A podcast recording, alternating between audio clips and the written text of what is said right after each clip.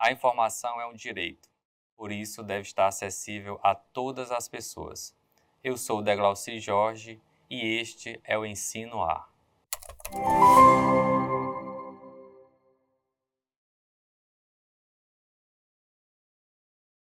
No episódio de hoje, vamos falar sobre acessibilidade e design da informação. E hoje nós temos uma convidada e um convidado muito especiais, professor da Glaucia Jorge, professora Elane Primo. Obrigada, professor. Obrigada, professora. Bem, vou começar apresentando essas duas autoridades no assunto do design. Obrigada, gente, mais uma vez. Professora Lani Primo é educadora e doutora em Mídia e Conhecimento na Educação pelo Programa de Pós-Graduação em Engenharia e Gestão do Conhecimento da Universidade Federal de Santa Catarina. É mestre em Informação Aplicada na linha de pesquisa em Engenharia de Software pela Universidade de Fortaleza, com trabalhos voltados para a EAD e possui especialização em Design Instrucional pelas, pelo Centro Universitário do SENAC e atualmente é consultora da área de Engenharia da Informação. O professor Deglauci Jorge Teixeira é gerente educacional da Universidade Aberta do Nordeste, na Fundação Demócrito Rocha, e é doutor e mestre em design pela Universidade Federal de Santa Catarina, com sanduíche na Universidade de Artes de Utrecht, na, Holanda. Participou do Laboratório de Ambientes Hipermídia para Aprendizagem e do Grupo de Pesquisa em Design de Narrativas Interativas. Muito obrigada por terem aceito o nosso convite. Eu tenho certeza que esse vai ser um encontro muito rico, de muito aprendizado, porque afinal esse tema, o tema do design, design educacional, design da informação, está muito em alta e popularizado. Ele já é um tema muito importante há muito tempo, mas agora ele se popularizou desde a pandemia e a massificação do ensino à distância, a necessidade de trabalhar mais profundamente com essa área do conhecimento. Eu percebo, de minha parte mesmo, dos meus colegas, que existe um, uma confusão entre o design gráfico e o design educacional. São duas coisas completamente diferentes, né, professor Deglauci? É, pelo que eu entendi, vocês vão elucidar ao longo do nosso encontro, o design da educação, o design da informação, ele está direcionado à estrutura, ao suporte da prática pedagógica, né? Como trabalhar com essas estruturas e desenvolver o conhecimento nessas áreas. Então, eu queria entender melhor por que os professores precisam conhecer e compreender o que é o design de informação. Isso. O, na verdade, o design de informação, é, para a gente compreender melhor, a gente precisa é, navegar por três áreas, né? De fato, o próprio design em si, o design como processo, né, como projeto e como a coisa, como artefato. Né? Então, tem o design, que é o processo e o artefato, e também como a, a própria estrutura pedagógica, a metodologia né, daquele conteúdo e a parte administrativa dos processos na área do ensino. Então, o, o, o design instrucional ou o design educacional, ele navega por essas áreas, né? E o objetivo do design instrucional é justamente organizar, estruturar uh, os conteúdos e os recursos pedagógicos a partir de um objetivo pedagógico, ou seja, se eu tenho um objetivo uh, de instrução a partir de determinado conteúdo, então quais as mídias, quais os recursos que eu vou utilizar. E para isso, o, o mais importante é saber quais as informações são necessárias. E a Alane, com, com a especialidade dela, principalmente é, trabalhando com acessibilidade, ela, ela nos traz né, essa, essa importância da atenção né, para trazer a melhor forma e a forma mais adequada para organizar essas informações, ou seja, para trazer um, um design educacional, um design é, instrucional mais efetivo, né? E se, gente, e se a gente for pensar, viu, Lia, o design instrucional, hoje, ele está sendo muito falado, né? Por conta, né? Tivemos aí o boom da pandemia, lockdown, ensino à distância, né? Ensino híbrido, né? Ensino remoto, e muitos professores foram se adequando, mas o design institucional ele existe também no, no, no, na educação presencial, não é, Lani? A Lani pode falar mais um pouco agora do design, o próprio design da informação como base para o design institucional. É isso, então, Lani? Vamos só esclarecer um pouquinho, né?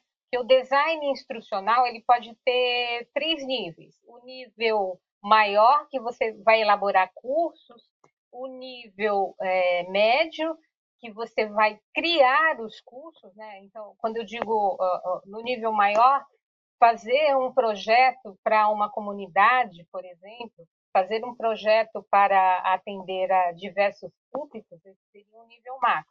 E o nível médio seria na criação de cursos e também de recursos educacionais, recursos de aprendizagem, e no nível micro, que seria o planejamento do professor ou planejamento da equipe pedagógica. Né? Então, o design da informação ele vai entrar muito nesse micro, nessa parte é, que tanto trabalham os designers instrucionais para elaborar recursos de aprendizagem, como também professores que vão elaborar também esses recursos. Perfeito, professora.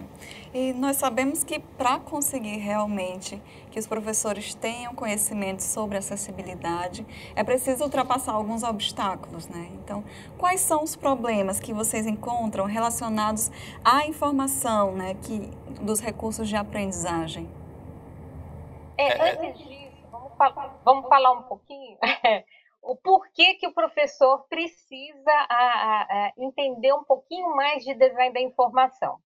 A informação ela é a matéria-prima para o pro processo de aprendizagem. E o professor, os professores, no seu planejamento, ele pode usar inúmeros recursos. Esses recursos, um vídeo, um áudio, um, um texto, uma imagem, esses recursos eles vão atingir determinado objetivo de aprendizagem.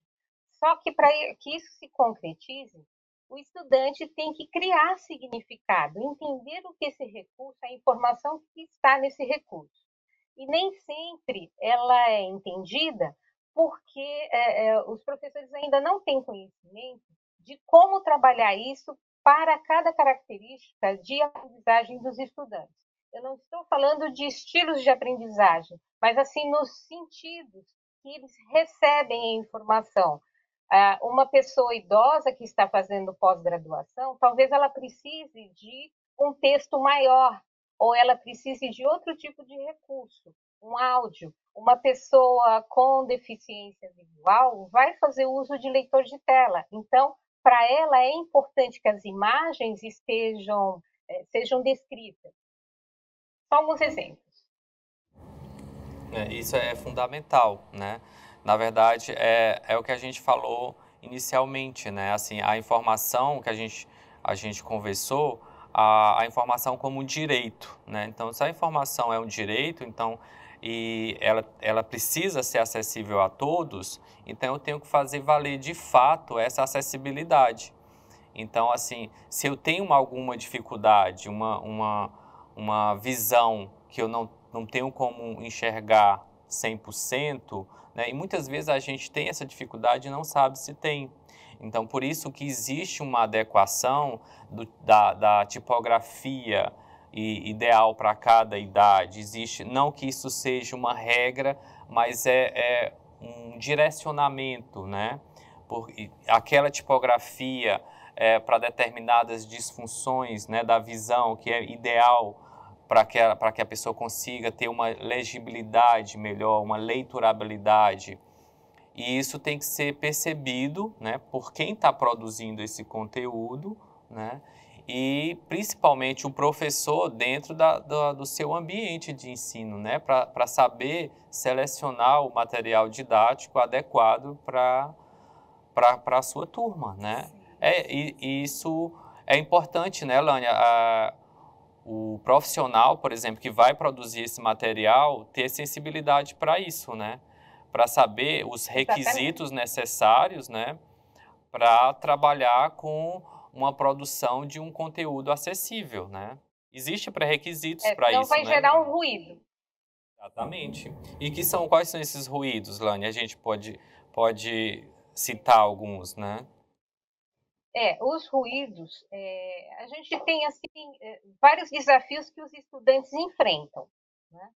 quando recebem materiais é, de aprendizagem, que eu gosto de chamar de recursos de aprendizagem, como a gente está no digital, né? É, o que, que acontece? São dois tipos de ruído. O primeiro ruído é o da acessibilidade. O que, que significa? Ele não recebeu o material de acordo com a, as suas características, eu não diria dificuldades, mas, mas sim características. É, até mesmo é, é, ele, ele uh, pessoas neurodivergentes, elas se incomodam com determinadas com determinados materiais. Então é importante conhecer para que se evite entregar um material que vai incomodar essas pessoas. Então, primeiro, acessibilidade. Ela recebeu o material adequado às suas necessidades. Nem sempre o professor entrega, uh, entrega o, o, texto, o texto impresso, mas não entrega o digital. E isso vai dificultar quem faz uso de leitor de tela.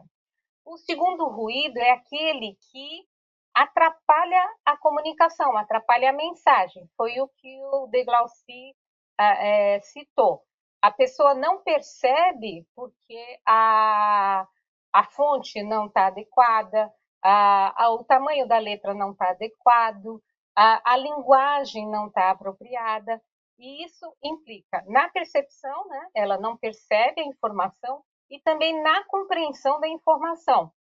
Por exemplo, um gráfico. O gráfico tem as rodelas e as fatias mas não tem informação dizendo o que, que significa cada fatia. E isso vai ficar em aberto. A pessoa não compreende o, o significado daquele gráfico. Isso atrapalha bastante. Isso é um ruído de informação. Perfeito, professora. Além disso, a senhora, na nossa conversa, tinha falado um pouco também sobre a questão do ativismo dentro desse ruído, que também pode ocasionar o ruído. Senhora podia falar um pouco mais sobre isso? Na verdade, isso são. É, por que, que esses ruídos acontecem? Na rotina do é, ele teve uma demanda muito grande de migrar do presencial para o virtual na época da pandemia muitos desses professores não tinham essa expertise do digital, não, não, não, não têm esse conhecimento né, de como lidar no digital. E por isso, é, falta, primeiro, conhecimento, é uma sobrecarga muito grande nas atividades do professor, que não permite que ele pare e possa avaliar o material que está utilizando, né? É, não é, é, ter o conhecimento das diretrizes de acessibilidade, que elas podem parecer um pouco duras para quem é da educação. É, ela, é, ela tem uma linguagem mais acessível para quem é do desenvolvimento. Mas o que, que acontece? É importante conhecer algumas dessas diretrizes, principalmente as que estão ligadas à percepção e à compreensão. Porque se o nosso estudante recebeu o material não perceber que a informação está ali e não compreender o significado dela, como é que ele vai aprender? Então, é, é, e se o professor conseguir, professor ou professora, conseguir colocar toda essa clareza no seu material, o estudante terá grande chance de atingir seus objetivos de aprendizagem. Sim. Ah, eu acho que isso é muito importante a gente discutir, porque Sim. até para os professores poderem buscar esse direito, poderem lutar pela acessibilidade, eles precisam entender melhor do que se trata. Acho que isso né, reforça a importância desse momento Sim. a gente pensar em acessibilidade e pensar no design da informação. Sim. Outro ponto, você gostaria de falar mais? Sim, Tem é, o que eu gostaria de acrescentar é para que os professores também, é, a partir desse conhecimento, eles consigam é, saber melhor escolher o material, né? Sim.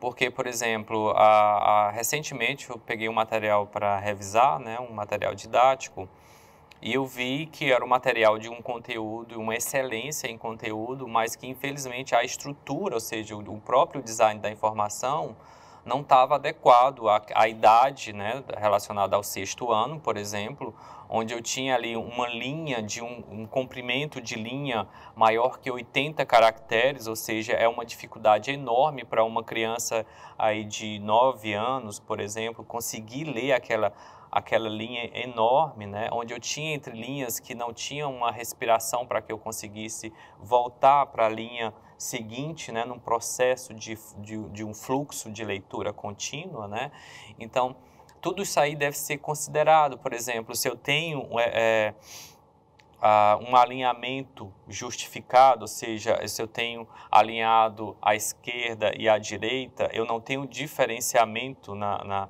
à esquerda, então mais uma dificuldade para eu diferenciar o final das linhas para dar um fluxo de leitura. Sim. Então, quer dizer, era, era, era um livro onde eu tenho um conteúdo muito bom, mas o design da informação vai desmotivar o acesso ao conhecimento. Olha que coisa triste, né? É.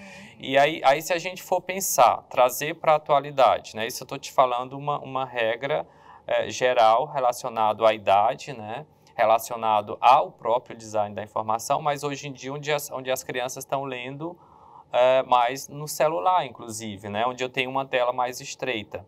Isso agrava mais ainda se eu tenho uma linha de um comprimento de 80 caracteres, onde hoje em dia as crianças estão lendo uma coluna mais estreita. Então, estou te trazendo aqui um exemplo, né, como as coisas estão acontecendo e muitos educadores ainda não estão percebendo, né, que muitas vezes o, o que traz aí é, o desinteresse do estudante, às vezes é o não acesso à informação. Sim. Por conta de, de um, um, um, projeto mal resolvido de um design da informação. Gera ali um desequilíbrio entre a informação e o suporte da informação, a estrutura da informação, o isso, design. Eu, isso, eu digo muito mais. Eu acho que a Alane também ela, ela, ela vai até concordar. Porque, assim, a, a, existe muitas discussões, né? Que, assim, o suporte, ele já deixou de ser suporte, ele também é informação, Sim. sabe? Então é preciso a gente, a gente perceber e, e, e dar a, a, devida seriedade a isso, sabe? Assim, de, de que o design da informação ele vai agregar informação. Perfeito, perfeito. É. E, e, e, é nosso ele... direito, né, Lani? É. é. isso. O design da informação, ele vem do, do design gráfico e editorial, né? O que, que é a, a, a proposta dele? É justamente organizar e apresentar. Como nós estamos no mundo digital, aí nós temos o quê? Big Data, nós temos infográficos é, complexos, temos muito material visual. Uh, uh, por isso é importante saber quem vai utilizar aquele material. Na intencionalidade do professor ao escolher o recurso de aprendizagem, do professor e da professora, escolher o recurso de aprendizagem, ter esse, esse cuidado. Esse, esse infográfico, ele está organizado de cima para baixo, da esquerda para a direita, ele tem uma ordem de leitura. É, você vai fazer uma descrição para quem não enxerga, você vai colocar o significado de uma, um ícone que talvez não seja compreendido por um estudante com deficiência visual.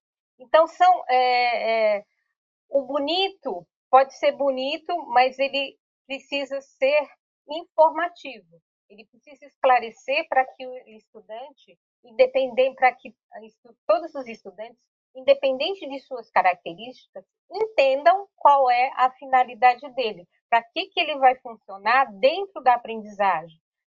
Isso vai fazer com que ele se motive, que ele busque outros recursos de aprendizagem. O que, que os estudantes é, que não conseguem acessar o material estão fazendo? Estão participando de comunidades, estão procurando outros materiais para complementar a informação que ele não conseguiu no material que o professor ou a professora ofereceu e fazendo um grande esforço paralelo para poder aprender. Ao passo que, na hora que o professor está, professora professor está elaborando seu material, seu recurso de aprendizagem ou está escolhendo um recurso de aprendizagem, pense um pouquinho. Será que eu posso ter uma alternativa para esse material para que o, o, o estudante ou estudante que tem outra característica possa entendê-lo?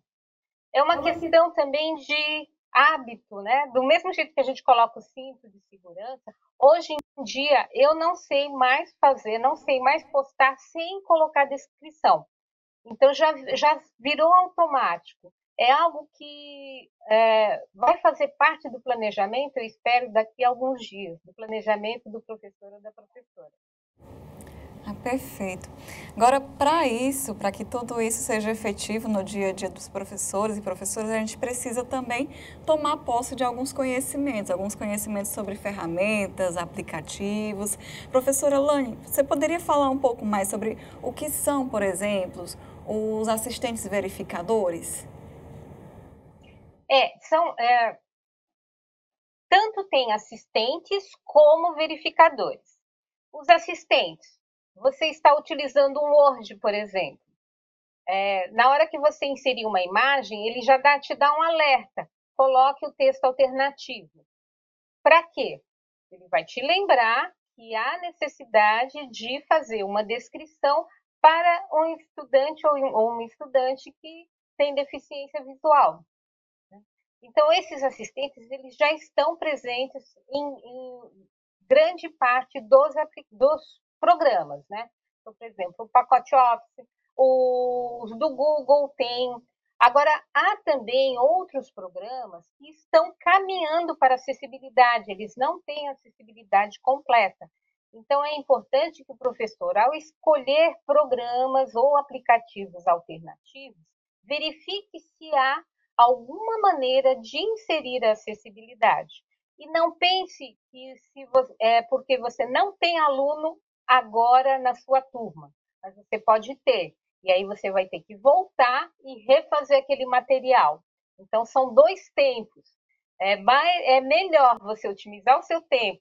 Eu estou fazendo aqui, estou contribuindo para o, os objetivos do desenvolvimento sustentável, objetivo 4, que é a educação de qualidade, contribuindo com seu tempo. Já coloca uma mídia alternativa ali, porque provavelmente você vai receber um, um estudante ou uma estudante é, no futuro que pode precisar daquela mídia alternativa. É isso, isso eu acho que quando tu coloca já no projeto, não é isso, Lani? Então eu acho que fica bem mais fácil já colocar ou trabalhar com a, com a legenda, ou trabalhar com a videodescrição, ou trabalhar com tudo. Enfim, com qualquer recurso que tu possa é, trazer um paliativo e a total acessibilidade, eu acho que isso tem que ser trabalhado a, a nível de projeto. Sim. Ou seja, trazer isso de forma anterior do que depois tentar reverter, que vai se tornar bem mais difícil.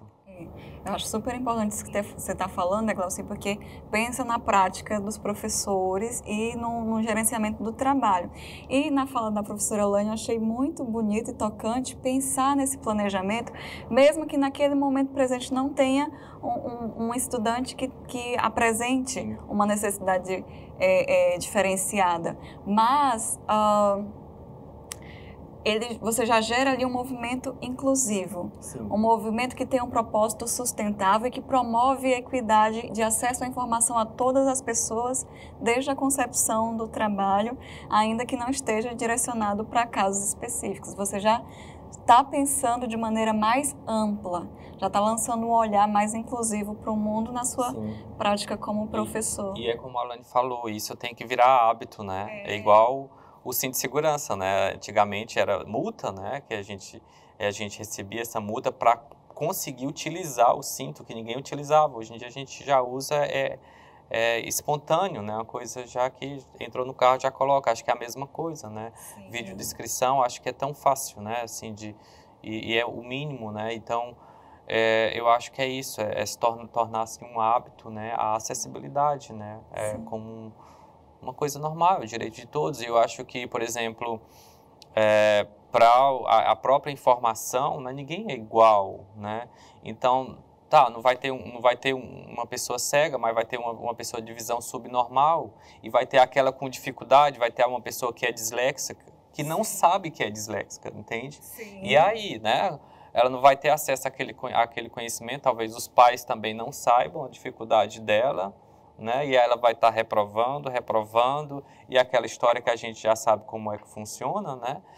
E porque não teve acesso ao conhecimento, porque não teve um material acessível. E ela tem direito à informação. Sim. Esse, esse, trabalho é muito importante como ativismo mesmo de promover o direito à informação, à educação a todas as pessoas. Importantíssimo, gente. Bem, dentro de todo esse essa conversa existem nuances, existem é, é, palavras que precisam ser diferenciadas, né? Então, queria entender melhor qual é a diferença entre conteúdo e recurso de aprendizagem.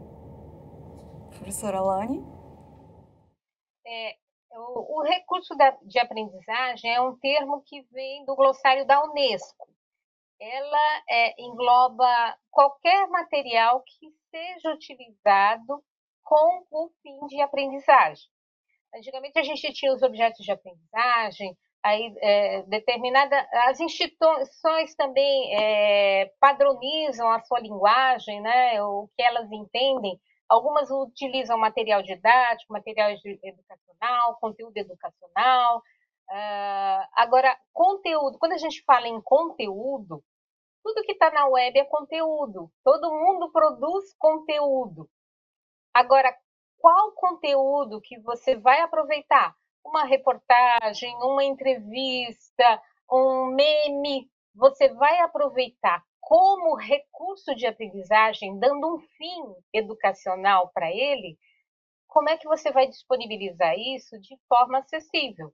Pensando, eu, uh, o meu estudante com deficiência auditiva precisa saber o que tem aquele áudio, o com deficiência uh, visual precisa entender o que está naquela imagem e assim vai. Então, cada é, conteúdo que será utilizado como recurso de aprendizagem precisa ter esse olhar de qual é a alternativa viável que vai atender a necessidade do, dos estudantes ou das estudantes. Perfeito, acho que ficou bem. bem ficou, ou seja, eu tenho que trabalhar. Pra... Sim, eu acho é que. É porque a gente é, ficou muito massificado conteúdo, todo mundo produz conteúdo. É, essa, essa, esse nosso encontro é um conteúdo. Muita gente vai aprender com ele, né? E é o nosso objetivo. Então, ele também é um recurso educacional. Agora, uma reportagem que tem um, um fato interessante, que está discutindo algo interessante, o professor viu aquilo e vai incluir na, no planejamento, aquele, aquele conteúdo é, é, vai se tornar um recurso de aprendizagem. É, eu estou dando assim, é, é, uma percepção minha, é, autores diferem de, nessa, nessa designação, mas é, é tirar muito desse mar do conteúdo aquilo que eu vou utilizar né, como recurso de aprendizagem. Mas é isso, ou seja, se eu, eu tenho o conteúdo, ele está ali, né? eu tenho a informação, eu tenho o conteúdo, mas a partir do momento que eu preparo esse conteúdo, que eu aplico esse conteúdo, ele passa a ser o recurso né, de aprendizagem, ou seja, eu, eu eu dei uma formatação para ele, uma aplicabilidade a ele. ele. ele. passou a ter um objetivo de aprendizagem, né? Sim, sim. Não é o conteúdo em si, né? Eu, eu, o, o, objetivo de aprendizagem não foi criado apenas por acessar o conteúdo, mas pela aplicabilidade dele, né?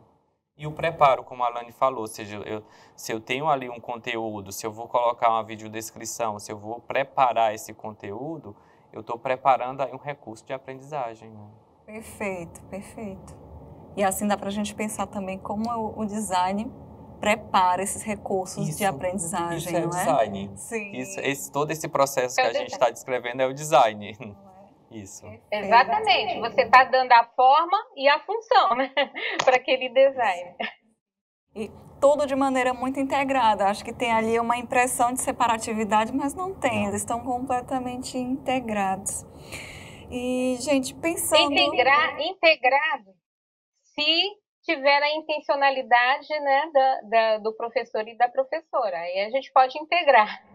Pode falar um pouco mais sobre isso, Lani? Essa questão da, da, da intencionalidade da integração?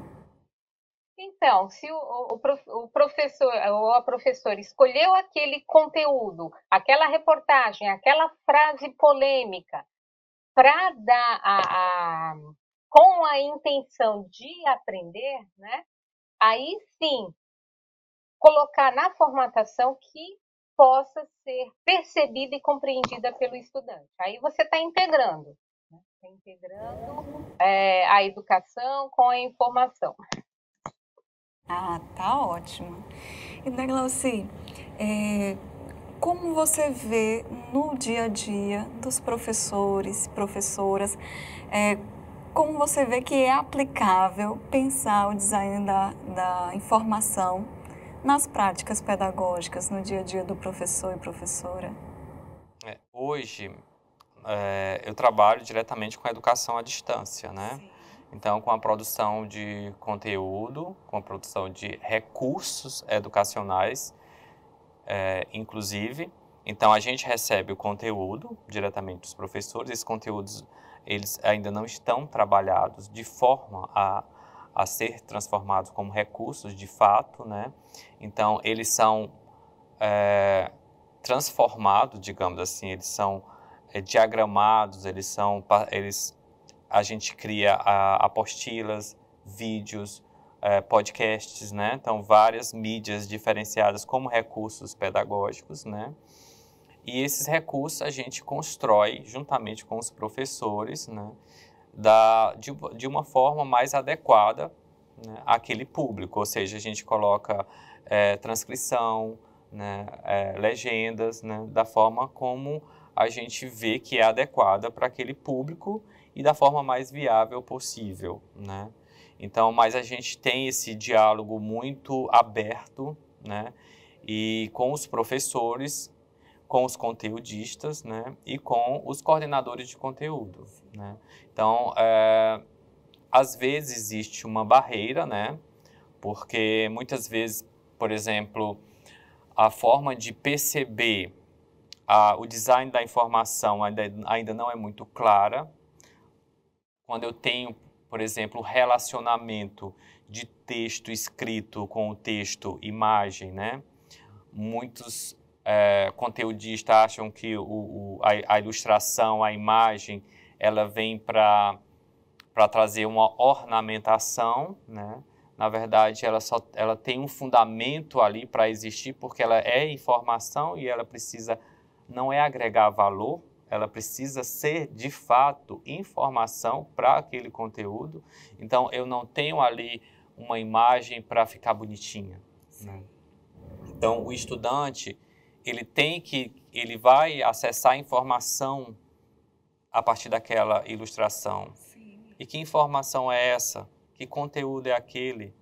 Né? Que ele vai é, é, complementar o texto escrito. Então, tudo tem que ter um, uma estrutura que faça sentido e que tenha significado para a construção do conhecimento. Então, existe, claro, é, para sumarizar tudo aqui, existe esse, alguns, alguns empecilhos de compreensão da importância do design da informação por partes, por parte de, de conteudistas, sim.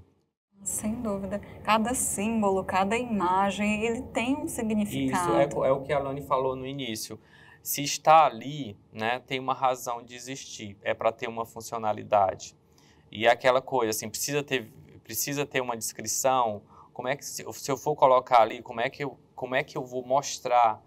Qual é a função para aquilo estar ali? Como que eu vou mostrar aquela informação, né? Eu, eu vou mostrar de forma é, como um infográfico, como um, gráfico, como uma descrição, né, como texto, isso precisa ser muito bem, muito bem avaliado. Não precisa simplesmente colocar um, uma ilustração para ficar bonito. Não faz sentido. Sim, não faz sentido algum. Sobretudo trabalhando com educação, Sim. em que cada etapa tem ali um processo de Exato. construção do conhecimento. Exato. Tudo isso tem que ser muito cuidadoso, tem que Sim. ter uma presença, um cuidado, uma atenção com, é isso. com essa construção, né, professora? Exatamente. Precisa mesmo. Porque senão ela vira ruído. A imagem que foi colocada, o, o, o gráfico, o infográfico, ele vai virar ruído. Vai é, é piorar a situação.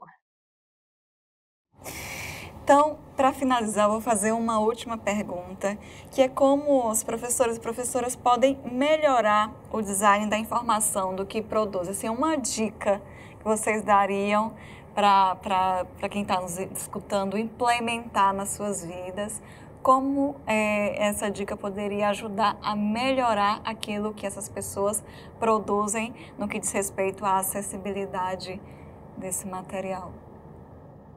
É, eu acho que observar, né? Observar, comparar, para o professor que vai escolher seu material, observe, não é só conteúdo, né? não é só beleza, mas a estrutura do conteúdo, como ele está acessível, se faz sentido, se tem significado para o estudante.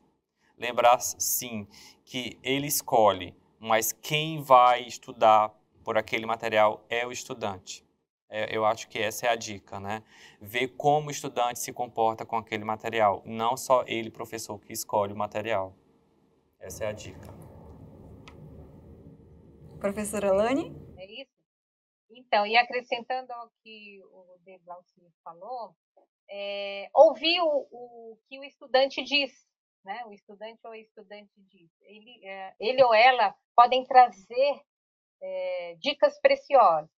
Outro ponto, buscar orientação. É, usar, por exemplo, você começou agora no digital, está utilizando o Word para diferentes atividades, Use os estilos. Aqueles estilos, título 1, título 2, título 3, legenda, eles já trazem codificação que fica acessível para leitores de tela. Você vai é, criar uma tabela, utilize aqueles modelos. Os modelos eles já trazem embutido a, a, as informações necessárias. Se você não tem prática, né, de fazer uma descrição, é, prefira é, gráficos em blocos do que a, a, o gráfico de pista, porque o gráfico de pista ele pode confundir. Se for utilizar o gráfico de pista, coloque as informações necessárias. Né? Se for criar um infográfico, é, procure é, ter uma ordem de cima para baixo, da esquerda para a direita, que é a ordem de leitura. Organize a, B ou C, ou 1, 2, 3, tenha blocos que tenham significado. Se for fazer um mapa mental, mapa mental é, é, é, é totalmente é, é, possível para pessoas com deficiência visual, desde que você crie a estrutura de tópicos. Então, se você vai escolher um aplicativo, escolha um que tem estrutura de tópicos. E assim, o que for feito desenhando ele vai ter um mapa mental só em texto. Né? Acessível. O que mais? Conheça as tecnologias assistivas e os recursos que você tem no celular, no tablet. Acostume-se a, a, ouvir, a ouvir o que você criou no leitor de tela.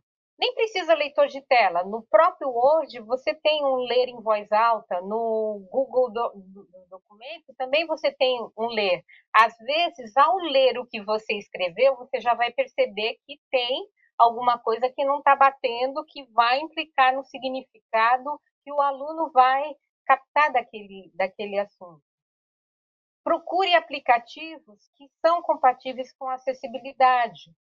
Né? Então, é, é, é o começo. Vai usar um vídeo? Coloque a legenda. Tem alguns programas que já colocam legenda. Vai usar, vai usar uma imagem? Descreva essa imagem. Assim, é o começo. É só o começo, mas fazendo isso você vai ajudar muitas, muitos estudantes a compreenderem mais, né? a terem uma experiência de aprendizagem melhor, mais interessante, mais produtivo, ele vai se sentir pertencendo a um grupo, porque celular todos utilizam. Isso é equidade, isso não tem diferenciação. Todos usam celular, eles usam outros recursos e muitas vezes melhor que os demais estudantes produzem bem e melhor muitos desses recursos também de aprendizagem. Muito obrigada, muito obrigada, Deglauci. Muito obrigada, professora Lani. Estou aprendendo muito sobre esse tema uhum. e espero que a gente continue em outras oportunidades, tá? Voltem ao ensino A. Vocês querem agora palavras finais para a gente finalizar aqui esse encontro? Fiquem à vontade. É, eu agradeço aqui a oportunidade, né? Foi muito bom esse papo com a Lani contigo, e acho que foi maravilhoso. Eu acho que e é uma oportunidade de fato, né, para a gente é contribuir, né, contribuir e, e que as pessoas é, consigam também é, pesquisar mais sobre o assunto, sim, né, sim.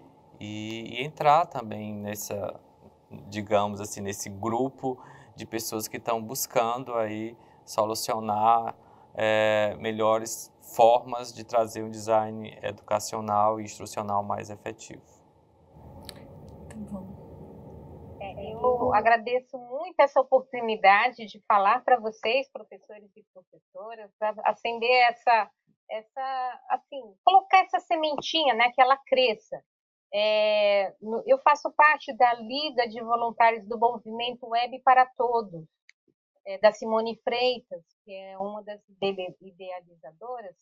E nesse portal vocês podem acessar, tem muito material destinado a professores e professoras que queiram é, utilizar material didático, recursos de aprendizagem na web, queiram elaborar. Então, procurem por lá. Eu também estou à disposição. Eu tenho um canal de disseminação do conhecimento sobre acessibilidade digital. Se vocês quiserem acompanhar, muitas dicas, é, muitas orientações vocês vão encontrar por lá.